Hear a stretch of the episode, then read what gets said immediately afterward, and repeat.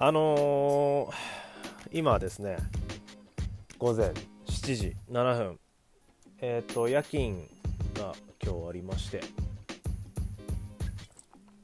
それから帰ってきてなんやかんやあって一杯引っ掛けているという状況であります。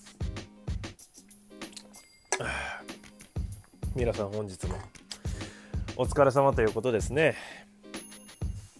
それぞれどんな状況でお聞きいただけてるのかは分かりませんけども皆様それぞれの一日があるのではないでしょうか。まあ当たり前のこと言ってますけども。今日はですねえー、なんと何ですか？3日連続かな？わかんない。そんなことはないのかな？わかんないですけどあの結構録音にはまっちゃいましてこのラジオの収録に。楽しいですねこれね。あのー、すごい。楽しいです。なんかね言葉がうまく出てこないですけど。あの一人で喋るってねでもねこうやってて思いますけどすごい難しいんですよね。で僕あのこの撮った後聞き返して全部全編確認もしないですしあの編集もしないんですよなんでかっつったらまあ面倒くさいからなんですけどとなるとやっぱりあのある程度上手に喋んないといけないんですね滑らかに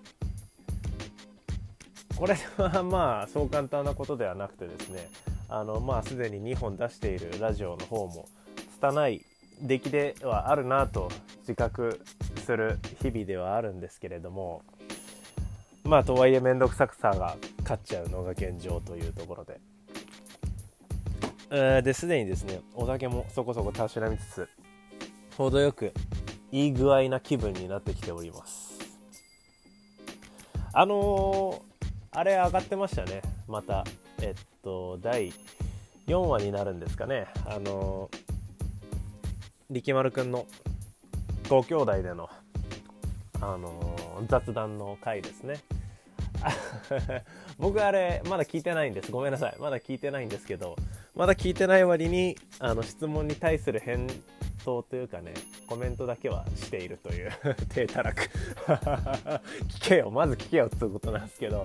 まあでもそのタイトルでまあ大体こういう話してるんだろうっていうあたりで僕なりのね実体験に基づいたコメントをねせっかくなのでさせていただきました。あの後でま絶対聞きますんでね。あの今聞いてないけどあの聞きますから。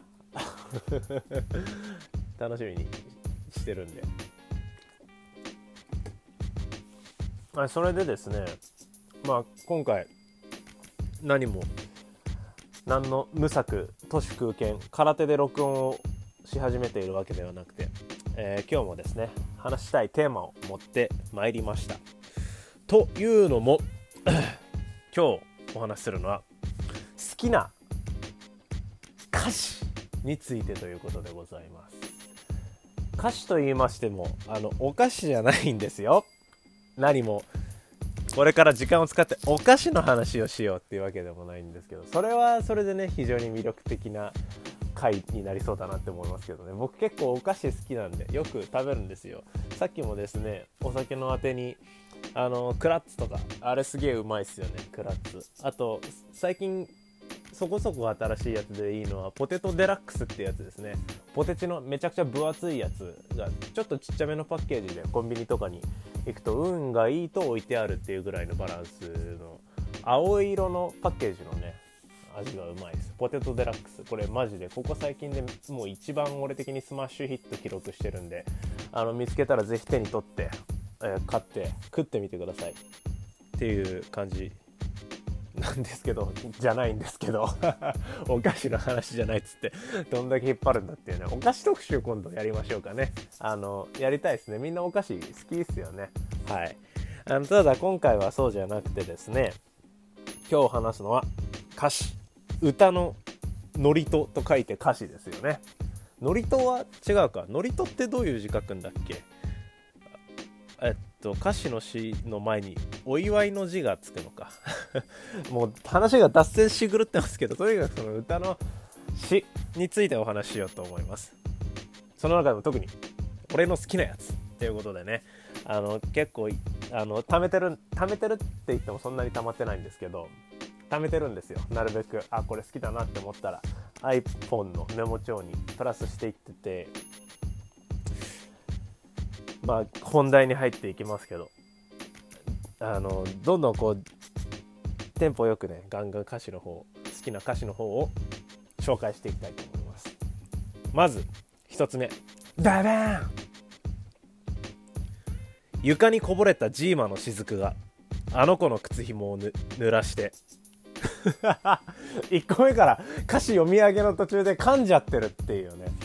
あたりですけど、えこちらトーベ・ヤンソン・ニューヨークというバンドの「パーティータイム」という曲から、えー、ですけれども。これトーベ・ヤンソン・ニューヨークというバンドはですねそもそもサブスクにもなくてあのー、結構知る人ぞ知るっていうとこなのかなって感じなんですけどあのマルチネレコーズっていうねあのインターネットレベルがありましてあの三毛猫ホームレスだとかえー、っとあとは虹のコンキスタドールに今所属してる根本凪さんが歌ってたり。あと最近だと長谷川博士くんですね。めちゃくちゃあの勢いよく伸びていってるなっていう印象ですけど。その辺りの面々が曲を出してるインターネットレーベルマルチネレコーズほとんどのアルバムをフリーダウンロードできるというね。もうありがたい話ですけども。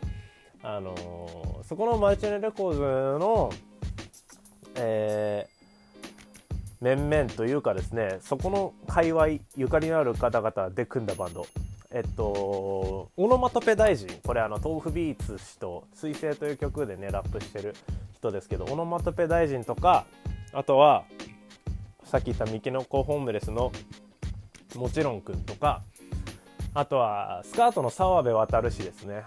この方もあのちゃんと売れてるなというしかるべき売れるべき才能が売れてるなという感じの人ですけどもその辺りの面々が手を組んでバンドをやりましたよというのがトーベン・アンソン・ニューヨーク。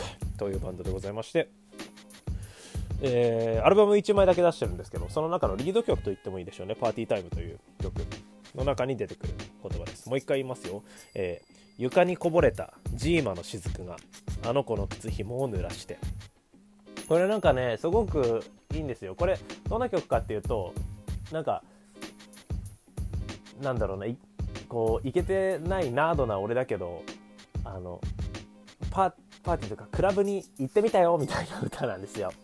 その中に出てくるフレーズであの結構その他にもなんだろうあのメガネのやつも結構多いぞっていうフレーズが出てきたりなんかこうあれクラブ来てみ勇気出してクラブ来てみたけど意外にすげえ楽しいじゃんいい感じじゃんみたいな歌そういう喜びにあふれてるんですね。あのクラブエイジアとか渋谷のねそういう雰囲気だと思いますけどもエイジア結構そういうなんだろうオタク向けのクラブイベントとかねやってるんで。でその中に出てくるその床にこぼれたジオの雫があの子の靴紐を濡らしてっていうフレーズがどうして好きかと言いますとなんか情景がいいからですよね。描写があのまあこんこの言葉は僕はなるべく使いたくないんですけどありていに言ってしまえばエモいっていうことですよね。ジーマっていうあの選択がいいですよね。ジーマってこうなんかねいいじゃないですか。おじさんは絶対に飲まないけど、まあ、おじさんもたまに飲んだらすげえうまいよねみたいなバランスだったりするしあの若い子たちがさあの飲んでみてすごい甘くて美味しいみたいなノリもありつつなんか僕がジーマって聞くとすごいキュンキュンきちゃうんですよ。気持ち悪いですね。そのジーマをこうね買ったんでしょうねそのバーカンで。でそれをこう飲みながらこう踊っててそのちょって壊れた雫があの憧れのあの子の靴紐を濡らした瞬間を見るっていうこの瞬間の描写このものすごくミクロの視点ですよね。ミクロの視点だからこそあのー、普遍性があるというかミクロの視点ってそのそこだけを切り取ってしまう視点ってその恋する人間誰しもが持ってるっていうかその憧れのあの子だだからこそそのちょっとしたことがものすごく記憶に残るみたいな。だからミクロの視点が普遍性がある。つまりマクロの視点につながっていくっていうそういう描写と捉えられると思うんですよこれって。だから僕はそういうのがすごい好きなのでこれ選ばせていただきました。ちなみにですね僕がえー東京に来て初めてクラブに行った時に、あのー当時あのお付き合いしていた恋人と行ってその時に、あのー一緒にね2人でジーマンを最初に買ったことを記憶しております。まあ何の話だってことですけど。では次行ってみましょう。次はこちら。これが人生の墓場ってんならゾンビになって手つないでダンス。それはそれで結構良くない？ようロメロ俺を祝えよ。というね。こちらエンジョイミュージッククラブのビッグラブという曲からでございます。これ超良くないですか？これが人生の墓場ってんならゾンビになって手つないでダンス。それはそれで結構良くない？ようロメロ俺を祝えよってことなんですけど。よく言いますよね。これあの結婚式の歌なんです。ビッグラブという曲。全体が結婚式最高みたいな歌でもう超ハッピーなんですけど聴いてるだけで。その中で人生の墓場なんて言われるじゃないですか結婚って。よく。でもこれが人生の墓場ってんだらそれだったら俺たちはもうゾンビになって手つないでダンスしちゃうよっていうね。なんかそのスリラー的なテンションなんですかねマイケル・ジャクソンの。でそれはそれで結構良くないっていうのもなんかまたいいしその後に「よロメロ俺を祝えよ」っていうフレーズが最高ですよね。ロメロ。言わずと知れず。言わずと知れ言わずと知れただな。言わずと知れたジョージ・ A・ ロメロ。あのゾンビ映画いっぱい撮ってる映画監督ですね。まあもうあのー死んじゃってるのかな？多分。死んじゃってるはずですけど。あのそのロメロに対して俺を祝えよっていうことを言うっていうね。あの人生の墓場からのゾンビに例えるっていう。このラインもうまいっていうかキャッチーで可愛いしあのこのフレーズ全体がそもそも超可愛くて好きっていうやつですね。はい。次行ってみましょう。次こちら。あの子がずっと忘れない。さよならがしたい。届きませんように。というねこちら。ザ・人間のゲームボーイズメモリーという曲からですけれども。これ切ないっすよね。僕結構この気持ちわかるんですよ。なんかこう叶わない恋の話なんですよねきっと。叶わないからこそせめてあの子がずっと忘れないさよなら。インパクトのある何かしたいけどでもそんなことをしてしまったらきっとあの子を困らせてしまうし下手したら悲しませてしまう。だから叶いませんようにと祈ってしまうというこれ僕すごい好きなんですよね。あの高校の時の僕の恋愛のことを思い出したりして。まあそういうもんですよね。あの恥ずかしいことなんか言ってるようですけどあの歌詞ってそういうものだと思います。歌詞に限らず知ってあの普遍的な感情を呼び起こす個人的な話というかあのごく個人的だったりその限定的なシチュエーションを物語ってはいるけどそれが実は多くの人に当てはまるから普遍性があるっていうそういう歌詞が僕は素晴らしいと思っててまさしくこれなんてそういうことだと思いますね。しかも今まであんまり実は誰もが言ってこなかった詩ですよね。これ初めて聞いた時本当に僕は痛く感動しましたね。美しい。悲しい。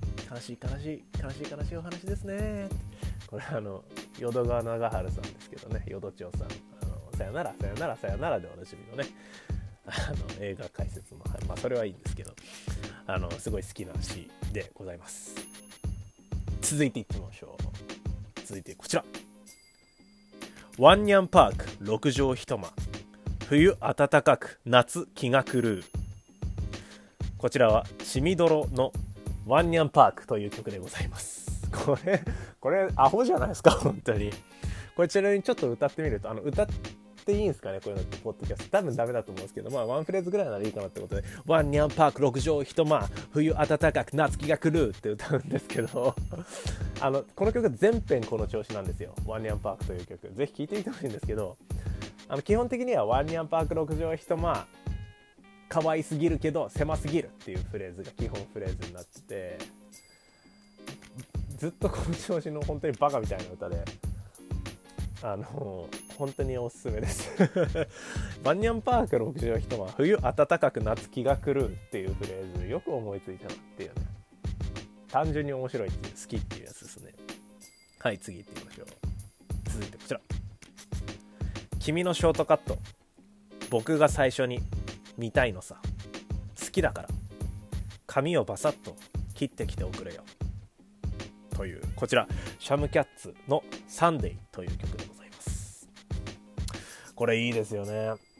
いいですよね。っていうか俺の性癖みたいなことなんですけど僕ショートカットショートヘアのあの女の人が結構好きっていうかすげえ好きであのでそこに対してその君のショートカット俺が最初に見たいから髪をバサッと切ってきておくれよって 好きだからって そんなそんなこと言うかって よく言うぜみたいなね。キモっていうことなんですけどあのそのキモさ加減みたいなんがねあのなんかこう青春っぽいっていうかね変な言い方ですけどあの好きなんですね。とにかくこういうのが僕は。シャムキャッツというバンドは本当にいい歌詞をね他にもめちゃくちゃ書いてる。どの曲ももうすいません今レモンハイ飲みましたけどどの曲も本当にね必ずいいフレーズが出てくるんですよ。例えば「アフターアワーズっていう曲なんかではえっと今ちょっとごめんなさい曲を思い出しますけどうんと音が重なってあそうだ。あの「君の名前を思い」あんま歌うとよくないのが「君の名前を思い出したり忘れたりするアフターアワーズ」サビのフレーズですね。他にも仕事のことを思い出したり違う仕事のことを思い出したり思い出してもあ仕事のことを思い出しても忘れたふりするアフターアワーズとか言ってね本当にこう分かるなみたいなね。アフターアワーズって要はアフターアワーズっていう漫画がそもそもありますけどもあれってアフターアワーズって要は何かパーティーとかイベントことが終わった後の要は夜夜通しパーティーした後の朝のうわもう日出てるよみたいな時間帯のテンションですよ。うわ遊んで疲れたみたいな。で日出てるよみたいな状態。みんな経験ありますよね。カラオケオールしたみたいな時。ちょっと牛丼でも食い行くみたいなもうそういうことを思い出すだけで僕はもう結構キュンキュンくるっていうね性癖があるんですけどあのコロコロナ禍の状況でそういうことも全然できなくなっちゃったなっていう中でみんなそれぞれ工夫を凝らしてサバイブしてるわけですけれどもそういうコロナ禍以前のですね遊び方をいろいろ思い出したりするっていう意味でアフターワーズ非常に名曲ですね。とか他にもシャムキャッツでいくとあのー、ガールズガールアットザバスストップっていう曲とかすげえ名曲っすね。もう全編名詞全編最高の歌詞で作られてる曲ですよね。あのちょっと待ってください思い出すんで。えー、っとねガーラとどんな曲だっけな。テレテテテンテンテンテンバスを待つあそうだそうだそうだバスを待つあの子はなんだかちょっとくたびれて歯医者さんの予約をしなきゃと、ま、外を眺めているとかあとはあのお母さんのこととか保険のこととかいろいろねとかなんか本当にその一個人の生活に根付いた大変な日常だったりとかそういうものと思い出とかそういうものを対比させていく名曲ですね。あれもうあのめっちゃいいです。聞いてください。説明がめんどくさくなってきてんじゃないかっていうことですけど。あまりシャムキャッツの話ばっかしても仕方ないんでね。あの次行きますけど。続いてこちら。国道沿いのボーリングセンターはやんちゃなムードが待ち構えて。これは古川豊の「僕はこう語った」という曲からです。古川豊さんはですねあのドーピングパンダ元ドーピングパンダのボーカルというかギターボーカルですねあのドーピングパンダはあの解散しちゃいましたけど僕が高校生の時ぐらいかなあのドーピングパンダ僕そもそもめちゃくちゃ好きであの僕の中でのロックンロールど真ん中はドーピングパンダなんですよ。まあ、やってる曲自体はど真ん中っていう感じではないかもしれないですけどその古川豊さんの詩ですね。これめっちゃ好きっすね。なんか良くないですか？国道沿いのボーリングセンターはやんちゃなムードが待ち構えて言葉選びがいちいち秀逸ですよね。国道沿いのボーリングセンターって言われても行ったこともないしでもなんかピンとくるっていう感じあるじゃないですか。なんかちょっとこう稲田郊外のサブアーバンのなんかボーリング場みたいなねところはやんちゃなムードが待ち構えてる。なんかちょっとヤンキーとかがたむろってる感じ。併設のゲーセンがあってそこにヤンキーともたむろってるみたいな空気感とか行ったことはないけど想像できるっていうところがすごく良くてサウダージ的な感覚を思い起こされますよね。サウダージってあのー、なんかブラジル語でなんかなんていうのかな知らない場所への郷愁みたいな意味なんですけどだからそれを思い起こさせる時点でものすごくいい歌詞だと思うしなんかこうやんちゃなムードがの後の「待ち構えて」っていう言葉選びとかすごく秀逸だなと思います。待ち構えてるってなんか要はそこに常に居座ってるヤンキーたちのことを連想させられるっていうかなんかすげえキュートだなって思います。ね、僕はこうこう語ったすごくいい曲です。ぜひね、聴いてください。次行ってみましょう。続いて、こちら。あの日に帰れない。扉を開いていても、もう会えない。気持ちは今も、ガキのままで。これはザ、ザ、ザ・バンドアパートの38月62日という曲からの引用でございます。えー、僕、バンアパすごい好きですね。あの、ドーピングパンダ好きな人、大体バンアパも好きなんですけど、あのバンアパってでもどっちかっていうとそのめちゃくちゃおしゃれでかっこいいロックを作る人たちみたいなイメージですけど詩が結構いいっていうかそれこれ書いてるのは原正和さんっていうベースの人の詩なんですけど原さんはねまず話がめちゃくちゃ面白いんですよ。いろんな YouTube の動画とかも上がってるし階段をよくやられる方で原さんの階段僕めちゃくちゃ好きでよく YouTube で聞いたりするんですけどその原さんの書いた詩ですね言葉を使うのが結構上手な人だなって思います。でこの歌詞ちょっと一聴しただけでは何？って感じだと思うんですけどこれねこの38月62日まあ曲名からして変ですねこれ逸話というかその由来がありましてこれは原さんの、えー、ひじりぐそ平井配信というね配信で言ってたんですけどあの本当にひじりぐそ平井配信ってすごい字なんですよあのな聖聖なるの聖にクソうんこのクソに平井飛んでいく平井に配信っていうめちゃくちゃなタイトルのやつなんですけど そこで言ってたのが38月62日っていうタイトルはえー、三輪六二っていうエピソードがあってそこから来てんだっていう。三輪っていうのは原さんの友人ですね。あのバンドアパートのメンバー4人っていうのは全員あの幼なじみなんですよ。それは中学時代からだったり高校時代からだったりするんですけどメンバーによって。あのその友達に三輪っていう男がいましていましたよというかいたんですよ。亡くなっちゃったんですけどすげえいいやつだったっつって。でその三輪に対する鎮魂歌なんですよ。この38月62日っていう曲は。その時点ですごいなんか切ないですよね。でその三輪くんのエピソードっていうのが1個あって三輪って結構どうしようもないやつでその就職とかも全然なんかできずにバイトとかチャランポランみたいな感じのやつなんですけどある日なんかラーメン屋で結構頑張って働いて給料出ましたって初の。それでもうお前らみんなもう怒ってやれよっつって友達いっぱい呼んで寿司屋行ったんですって。で結構もうどんちゃん食ってでも原さんは結構その「三輪お前給料出た」っつって「そんなにだべ」っつって。だからもうそんな高いもん頼めねえよとか言うんだけど三輪君は「いやいいから原頼んでくれよ」っつって。もうガンガンお前も「大将もう大トロ大トロ」とか言ってガンガン頼んじゃうんですよ。で、まあ、縁も竹縄、もうそろそろ帰ろうかってなって、大将、お愛想お願いっつって、三輪くんが言うわけですね。そうすると、あの 大将がお会計を言うんですね。そしたらえー、っと6万2000円になりますっつって。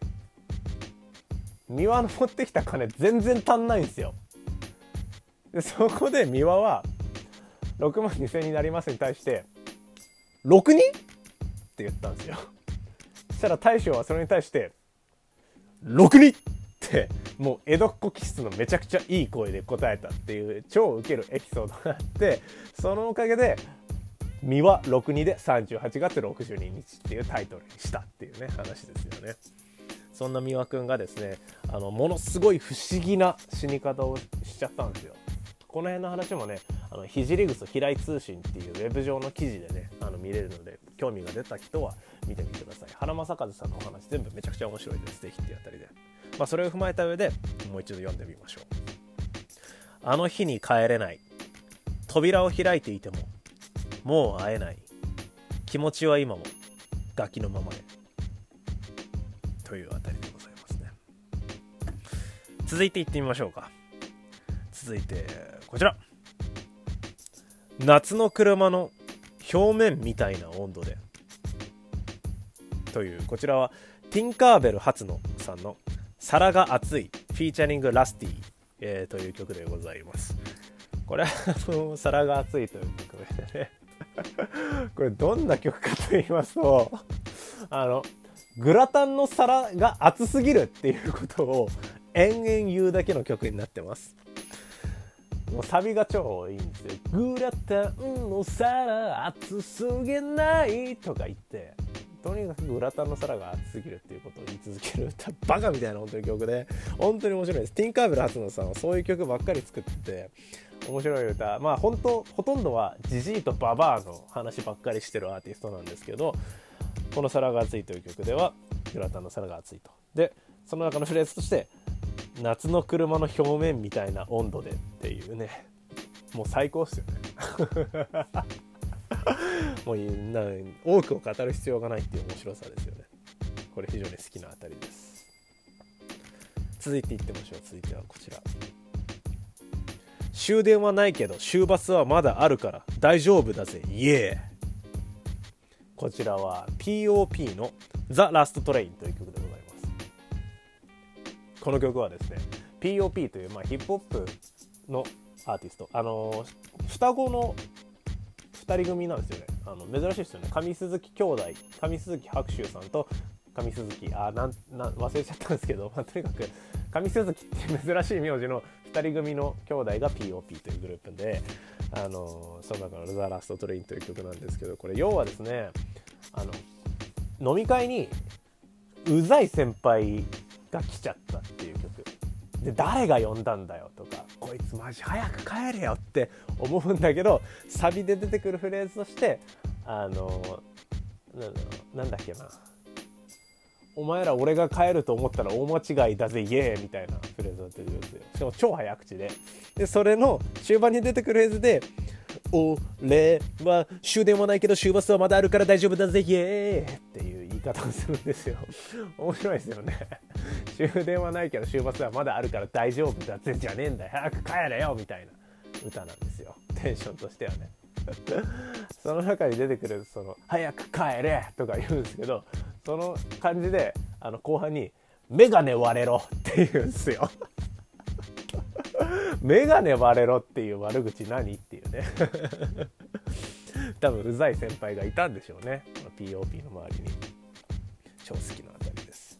続いてはこちら。シンペータは嫁さんかわいい。これは、えー、メテオというラッパーのリスペクトシンペーターという曲でございます。こちらも変な曲です。リスペクトシンペーターという曲ですね。全編通してシンペーターはすげえっていうことをずっと言う歌なんですね。これメテオ君っていうラッパーもあの超最高のラッパーです。あのパンピーっていうね結構もうめちゃめちゃ売れてあの秋元さやかさんと結婚したりしてね。あのパンピー僕めちゃくちゃ好きなんですけどそのパンピー君の友達のラッパーですよねメテオさん。あの最近だとあの「オットタクシー」っていうアニメの矢野っていうキャラクターの声優とかやったりしてなんか新しい活躍の仕方してるなっていうね感じですけどね。そのメテオくんの作った「リスペクトシンペータ」という曲。もうずっとこの調子なんですよ。シンシンペシンペータはなんだシンペータは超かっこいいみたいな。シンペータはスキルがすごいみたいなことをずっと言う。歌でその中に出てくるやつとしてシンペータは嫁さんかわいいっていう。もう褒めるところがだんだん削られてきてるのがもう目に見えてわかるっていうね。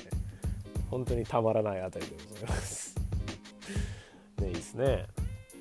続いてのフレーズこちら。餃子の種をこねてるとなんかお手手かゆくなる。なんで？こちらはいろいろな十字架のいいホームランという曲でございます。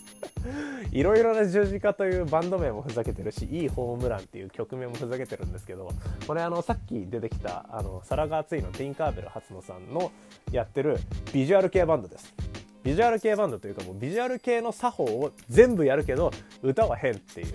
曲とかはもうめちゃくちゃもうかっこいいビジュアル系のこうバンドサウンドなんですよ。なんですけど歌詞がめちゃくちゃっていうね。バンドで。その中に出てくるフレーズとして餃子の種をこねてるとなんかお手手かゆくなる。なんで？って。バカすぎるっていうことなんですけど。あの一時がパンチこの調子っていう曲なんで、ね、ぜひいいホームラン聴いてみてほしいですね。あの YouTube でぜひ PV 見ていただくともうおめちゃくちゃビジュアル系のしっかりとしたマナーを踏襲してるっていうあたりとか本当にグッとくる PV なんでねもう超おすすめです。次行ってみましょう。次こちら。俺のこの音楽は千年は余裕で壊れない。こちらは水星のボアズというバンドの3020という曲からになってます。かっこいいっすね。俺のこの音楽は1000年は余裕で壊れない。この曲ですね未来のことを思う歌なんですよ。とにかく。未来に未来でもきっと俺やお前がいて変わらず運命に毒づきながら愛する人に捧げるために毎日汗をかいて働こう。生きていこう。幸せになろう。ハバナイスティバビロン東京。いつかまた新宿に来ることがあったらどぶ臭い川べりでビールを飲もう。っていう曲なんですよ。結構今引用他にもしましたけど。引用っていうかそのままね水星の3020の歌詞を言いましたけど。もう今のだけでもちょうどかっこいいじゃないですか。その中に出てくるレーズとフレーズとして俺のこの音楽は1000年は余裕で壊れない。要はですねこの歌詞この曲の頭からしてあの何、ー、て言うのかな。どんなんだっけな。えっとね。忘れちゃいましたけど 要はとにかくあのこの曲はもう1,000年後にはクラシックになっちまってるんだろうけどでも俺だって遠い昔の曲に心を動かす動かされることだってあるから変わらず1,000年後俺の曲は光ってるだろうみたいなことを言ってるんですよね。もう本当にかっこいいんですよ水星のボアズの石原正治という男は。あの僕の理想の男の一人です。石原正治。あのツイッターに石原正治ボットっていうのがあるんでそれがもうまず本当に面白いんですよ。あのこの人は言葉の使い方が本当に力強くて面白い。ユーモアがあってかっこいいという。理想の男ですね。是非知っていただけると嬉しいです。まだまだいけますよ。続いてはこちら。政治と言葉にした時一番最初に浮かんだフェイス。安倍やトランプその他諸々のダーティーフェイスではなく花を見て笑う好きな人の顔であるべきだから。こちら下山というバンドの「東京」という曲でございます。下山。下山いいっすよ。超かっこいいしこういう青臭いながらもマシンを捉えた。今の現実に対して何か虚飾を加えるのではなくマシンを捉えて自分なりの言葉でレベルしていくっていう。そんな男。下山のフロントマン。マヒトゥーザ・ピーポー。という男ですけども。ねえ。これはしびれましたね本当にあのまずですねこの「東京」という曲が収録されている「クルー」というアルバムがあるんですけども下山のこれあのアルバムを通して聴かないといけないんですよ。なんでかっていうとあの何ていうのかな R&B のミックス CD みたいなノリであの曲が11個の曲があるんですけど10個だったか11個、まあ、忘れましたけどその全部が絶え間なくつながるようにできてる構成なんですね。なのであのー、なのでじゃないな。そういう構成なんでアルバム通しで聴かないといけないですよ。その中にえある「東京」という曲ですね。こちら、えまあ、アルバム全体はですねあのこう部分的にものすごくガーっていうハードロックだったりあのラドゥーワラドゥーワっていうトライバルチャントのようなものを発していたりものすごく意欲的で。もうそこからして荒削りで超かっこいいって感じなんですけどもうもう本当にかっこいいんですよ「もう」とか言っちゃって。ねその終盤に出てるこの「東京」という曲で。だから要所でねあのふっとそのガーって逼迫してくるような圧迫してくるような音の圧がふっと開ける曲が出てくるんですよ要所に。そこでこう水のように染み込んでくる熱いメッセージみたいなのがね。繰り出される下山のクルーという。ちょっとあの全編通して聴き終わった後本当にね言葉を発せなくなるぐらい素晴らしいアルバムで。でその中に出てくる「東京」というこのフレーズですね。もう一度読みます。政治と言葉にした時一番最初に浮かんだフェイス。安倍やトランプその他諸々ダーティーフェイスではなく花を見て笑う好きな人の顔であるべきだから。そういうことですよね。そういうことなんですよ。もう言葉は不要ってことですよね。これ以上あんま言うのも野暮かなと思います。まあとにかく結局今の日本で最大限できる自分たちのレベルといえばレベルつまり反抗ですよね。といえば政治に参画していくことしかないんですよ。結局この現状。ただそのねその現状に対する青臭いアンサーとしてこのフレーズをしっかり繰り出してくれる男信頼できる男まあ、Here's the People っていうあたりが僕はもう非常にグッときますね。あのまあ、Here's the People 本人はこういう青臭い歌詞を歌作って歌ってるけどもし俺がこういうことをやらなくなったら殺してくれとまで言ってるんですよ。やっぱそういう人に惹かれます僕は。ね。はいまああんまり言ってもなんかだんだんこうちょっと恥ずかしくなってきちゃったんで 次行きますけどもね。続いて続いてというか次がラストか。今回用意した中では。次ラストいきますよ。誰も知らない言葉で私を愛してほしいの。こちら。目隠しというアーティストの箱庭宇宙という曲からの歌詞でございます。箱庭宇宙ですね。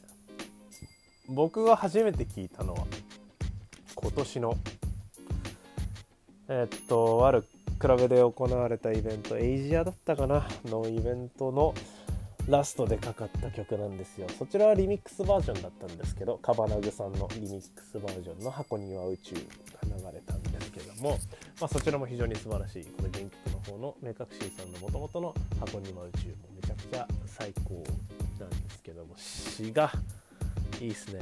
誰も知らない言葉で私を愛してほしいの。あうっとりするような美しさですね。この曲全体がまずすんごい美しいんですよ。本当にうっとりするような美しさでもう涙さえ流してしまうようなね本当に傑作の、えー、一つでございます。あのー、誰も知らない言葉で私を愛してほしいのって要はあの僕が思う恋愛の理想の話をしましょうか。恋愛というか愛ですね。愛の理想像っていうのはあのその個人と個人の間でのみ培われる何かであるということです。よね。その個人そのその2人のその両者まああるいは家族だったらその数人ですよねの間でのみ通じる何かとかその人たちだけで、えー行われるいつも行われる何かとかそういうものを尊んでいくということが愛だと僕は思っていてあの例えばね恋愛にしてもカップルは、えー、なんだろう定番のデートスポットに行ってとかね。あのあるいはなんかもしくは結婚適齢期っていう言葉があったりするじゃないですか。こういう風にするのが模範的じゃないですけど一般的なカップルの姿みたいなものじゃなくてそこに反していても沿っていてもどっちでもいいけどとにかくその本人たちが満足できて本人たちが一番幸せだと思える形の行動をしていくこと。例えば2人で出かけるんだけど公園のベンチに座ってそれぞれ別の本を読んでで後でそれの感想を言い合うとか。それって結構特殊なカップルの姿じゃないですか。珍しい形だと思うんです。でも本人たちがそれで満足すごい幸せだったりするとあのもう本当にそういうお話を聞くと一生それでいてくれって 思うんですよ。本当にずっとあなたあなたたちはずっと幸せでいてくださいって祈ってしまう願ってしまうんですよ。そういう話ですよねこれって。誰も知らない言葉で私を愛してほしい。誰も知らない言葉。その当人たちの間でしか共有されていない何か。それを尊ぶこと。で愛してほしいっていうメッセージ。あ震えがきますね。何を言ってるんだこの人はって思う人もいますかね。こんなテンションで結構俺今独りごちてるなっていう。まあ鼻からずっと独りごちてはいるんですけど。なんかちょっと大丈夫かなって気になってきました。ちゃんとこれ面白いかな。面白くないかったら言ってほしい。いや言わないでほしいかな。あんま面白くないよとか言われるとへこんじゃうから。なんかあのー、ねまあ面白くないと思った人はここまで聞いてないか結構長々喋ってるもんね。今41分喋ってますね。まあ最初のラジオラジオつうか映画の話でもそれぐらい喋ってたか。レモンハイを一口飲んでね。ことほどさようにですね。あのどうでしたか？僕の好きな歌詞たち。この中で気に入ったものとかがあると嬉しいですめちゃくちゃ。それめちゃめちゃいいわいいよねとか分かる分かるとかもしくは僕の話を聞いてあ確かにそれってすごくいいよねみたいな風に思ってくれる人がいたらこれ以上の喜びはないって思いますよね。そういうあのコミュニケーションコミュニケーションって言っていいのか分かんないですけどこれは一方的に僕が喋ってるだけなんで。でも聞く人がいたらコミュニケーションと言っていいか。だからなんかそういうねあのコミュニケーションが結構僕の喜びなんですよ。共有をしたいんですよね僕って。すごく。うわ自分語りになっちゃってるまずいな。好きあらば自分語りオツとかねこれあの2チャンネルのスレッドだったら言われてると思うんですけど。もう酔っ払っちゃってるんで普通に。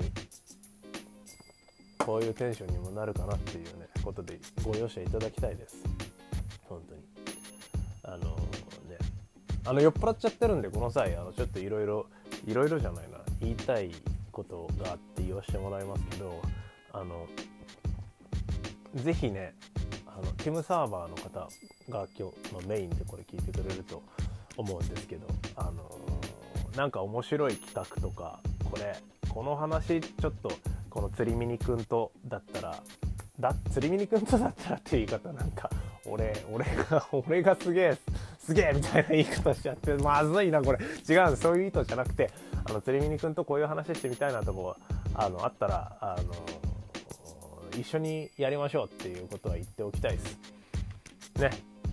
あのティムサーバーにあの力丸くんが誘ってくれてあのー、ねあの紹介してくれてというかねあのイラスト描いたり、あの短歌読んだりしてるよなんつって、あの読んでくれてねすごい嬉しいんですよ僕は。あの皆様方いろいろこういろんなキャラクターがいてでなんかこう最人の方々だなって思います僕すごくあのテクノロジーの話とか俺一個も分かんないんであのブレンダーとかねあるなっていうのは知ってるんですけど そういうのにもこう手を出したりねなんかメタバースが最近盛り上がってますね。その辺とかもね僕あの全然わかんないです。どっちかっていうとアナログな人間なんですね。あのなんでねなんかそういうとこにしっかりと興味を持っていろいろ実践していってる人たちがでなおかつものすごく社交性があってでもううわもう見るからにナイスガイズだなっていうのが伝わビンビンに伝わってきてるのが嬉しいというかね。あのわこの人たちというかこの輪の中に入れてもらってありがとうっていう気持ちがあるのでものすごく皆さんとぜひコミュニケーションを取っていきたいなって思ってます。